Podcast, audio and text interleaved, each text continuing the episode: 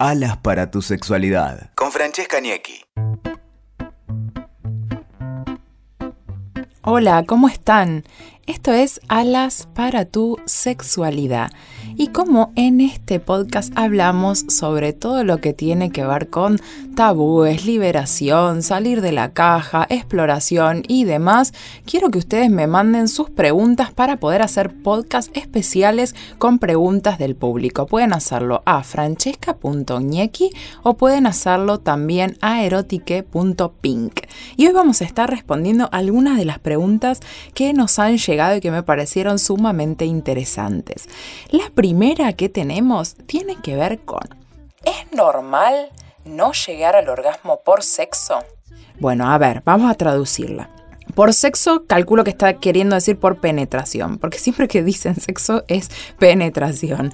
Eh, este año vamos a salir de ahí, ¿no? Y es normal, también este año vamos a trabajar, que el año pasado estuvimos trabajando en eso, pero vamos a seguir haciéndolo en lo que es normal. A ver, normal lo puede diagnosticar un médico de si te pasa algo, tenés alguna disfunción y te va a decir esto no es normal que pase. Pero si no, en sexualidad no vamos a estar hablando si es normal o no, sino si es habitual. Entonces, traducida esta pregunta sería, ¿es habitual no llegar al orgasmo por penetración? Y vamos a decir que sí. O sea, no podemos poner en una caja y decir todo lo que tiene que ver con una relación sexual, con un encuentro sexual, tiene que ver con la penetración y si no hay penetración no hay nada. Si vos disfrutás, estás en un encuentro, disfrutaste, placer, está todo perfecto, entonces ¿por qué vas a querer que tus orgasmos lleguen a través directamente de la penetración? Podés hacer penetración, podés jugar y explorar zonas, podés hacer un montón de cosas, pero cuando llegue el momento que tenés ganas de tener tu orgasmo, de culminar, del clímax, ahí elegís la forma en que a vos te gusta que te estimulen para llegar, que no tiene por qué ser directamente la penetración. Y está buenísimo porque también a las personas que le pasa esto pueden explorar muchísimo más que las personas que van directamente, bueno, vamos a tener un encuentro sexual, penetración, punchi punchi, listo, todos terminamos, nos vamos a dormir. Así que en sexualidad yo lo que les voy a decir es que si a vos no te molesta, a tu pareja no le molesta y están disfrutándolo, está perfecto. Ahora cuando pasa a ser algo que realmente te incomoda, que te genera malestar a vos, a tu pareja, lo que fuera, ahí es importante que ustedes consulten a un sexólogo. Mientras tanto, para adelante. Segunda pregunta que está muy relacionada, por eso la traje juntita y dice, siempre para llegar al orgasmo tengo que estar arriba, ¿qué puedo hacer? Y otra vez, a ver, si a vos te gusta llegar al orgasmo estando arriba o si vos llegás al orgasmo estando arriba y en otras posiciones no, está perfecto. Lo que yo acá puedo llegar a entender es que esta chica lo que nos quería decir también es que a veces se le torna un poco rutinario, ¿no? Decir, bueno, cada vez que estoy en un encuentro sexual me tengo que poner arriba para llegar al orgasmo. Bueno, a ver, disfrutemos de todo el encuentro. Hagamos 500 millones de cosas que se nos ocurra si queremos explorar. Utilicemos juguetes. Vamos a la, cama, a la cocina, donde fuera que vos quieras. Hace una posición, busca todas las posiciones del Kama Sutra, hace todas las que quieras, pero cuando tengas que llegar a tu momento, tu clímax, ahí decís, bueno, listo, me pongo arriba y llego. Entonces, salgamos de que es rutinario, no es rutinario, la rutina la hacemos nosotros, así que podés disfrutar, si para vos disfrutas de esa manera, está perfecto, ¿no? Vamos a ir a otra de las preguntas que dice, todas estas tienen que ver con orgasmo, por eso las trajimos juntitas. Soy mujer y no sé acabar, ¿hay algo que pueda hacer para que me salga? Sea, a ver, también en sexualidad decimos que no hay recetas mágicas. Yo no te puedo decir, tenés que hacer esto, esto y esto y vas a poder llegar a tu orgasmo. Pero sí es importante que nos hagamos algunas preguntas. ¿Cuándo te masturbas? ¿Llegas? ¿Te masturbas? Esas dos preguntas son muy importantes y ahora vamos a ver por qué. ¿Te pasa siempre? ¿Te pasaba antes? ¿Te pasa con esta pareja y con otras no? ¿Estás en pareja? Hace tiempo o es que estás con teniendo distintas parejas sexuales. Porque también a veces nos pasa que nosotros por ahí, si estamos en un periodo en el que no tenemos una pareja estable y estamos con uno, con otro, con otro y demás, ¿qué nos pasa? Que por ahí al no conocernos con el otro y demás, no llegamos al orgasmo, pero en una pareja que ya nos conoce un poco más sí. Entonces es importante saber si es un caso aislado que te pasa o si es algo que te pasó siempre. Si es algo que te pasó siempre que afecta a tu vida, vos lo que tenés que hacer es consultar con un sexólogo. No le tengamos miedo al sexólogo. Ahora, si es algo que no es frecuente, que te pasa a veces, bueno, ahí sí podemos ir viendo a ver cuáles serían las causas respondiendo a estas preguntas También si logras relajarte cuando estás en un encuentro o estás todo el tiempo pensando en otra cosa, ahí también es muy importante y ayuda los ejercicios de relajación, lo que tiene que ver con la meditación, con yoga, con mindfulness, que hemos hablado muchísimo también. ¿Estás en los encuentros de una forma rutinaria o están probando cosas nuevas? ¿Te sentís cómoda con tu pareja? No, eso también es muy importante. Eh, también preguntarte si llegás a la etapa de excitación o directamente no llegás a la etapa de excitación. Y la recomendación más importante tiene que ver con la masturbación. La forma, nosotros, la mayor parte de las mujeres que nunca llegan al orgasmo tiene que ver con personas que no se autosatisfacen, que no se masturban.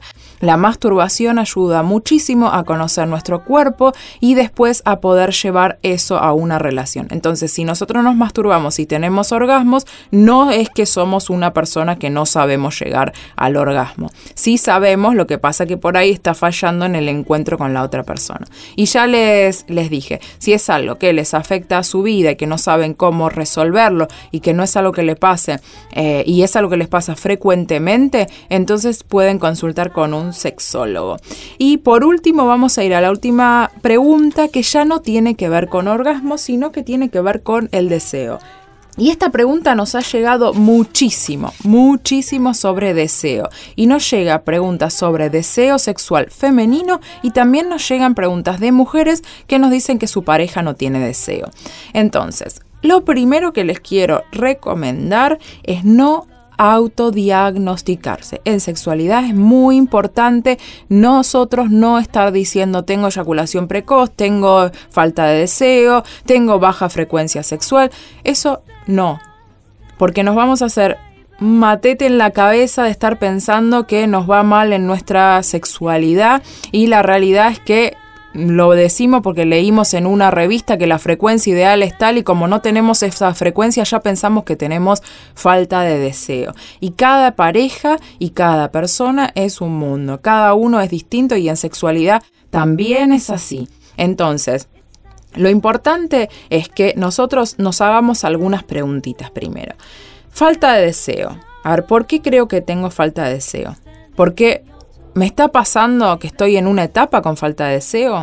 ¿O por qué hace más de 6, 7 meses que estoy con falta de deseo? Si hace más de 6, 7 meses que estoy con falta de deseo, bueno, es importante que uno lo consulte con eh, un especialista, con un sexólogo.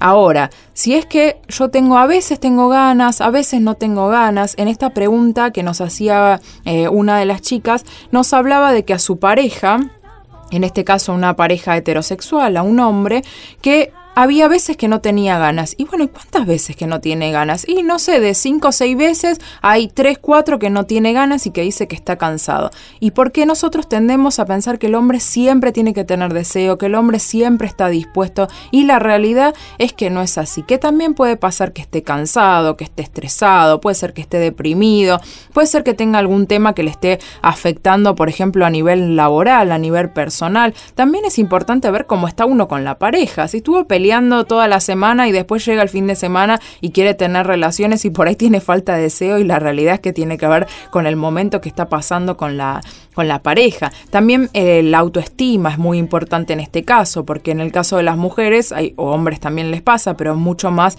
en las mujeres, que una baja autoestima, sentirse mal con su cuerpo, con su forma de ser y demás, va a hacer que después por ahí tengan falta de deseo. No tengo ganas porque no tengo ganas de mostrar mi cuerpo, de verme desnuda, que otros me vean desnuda. Eh, entonces, tanto para hombres o para mujeres, preguntarnos un poco si es algo que nos pasa siempre o estamos viviendo una etapa específica en la que nos está pasando esto, ¿no?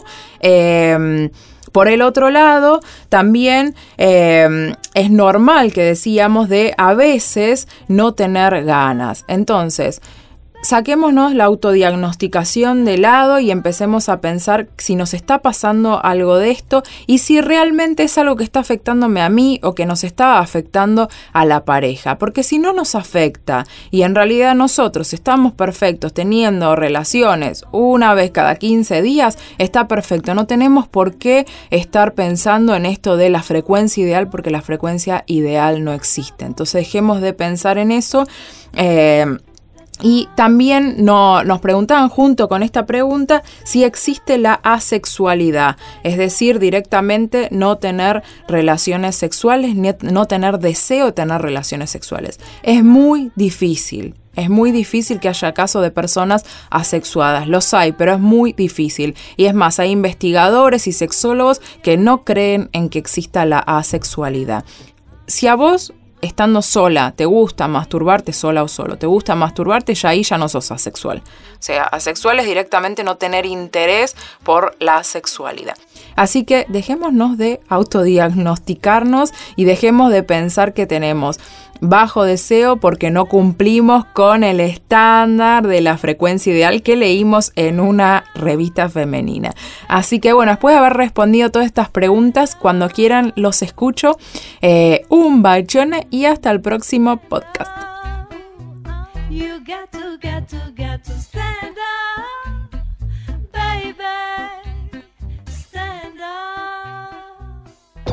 Escuchaste Alas para tu sexualidad con Francesca Niecki.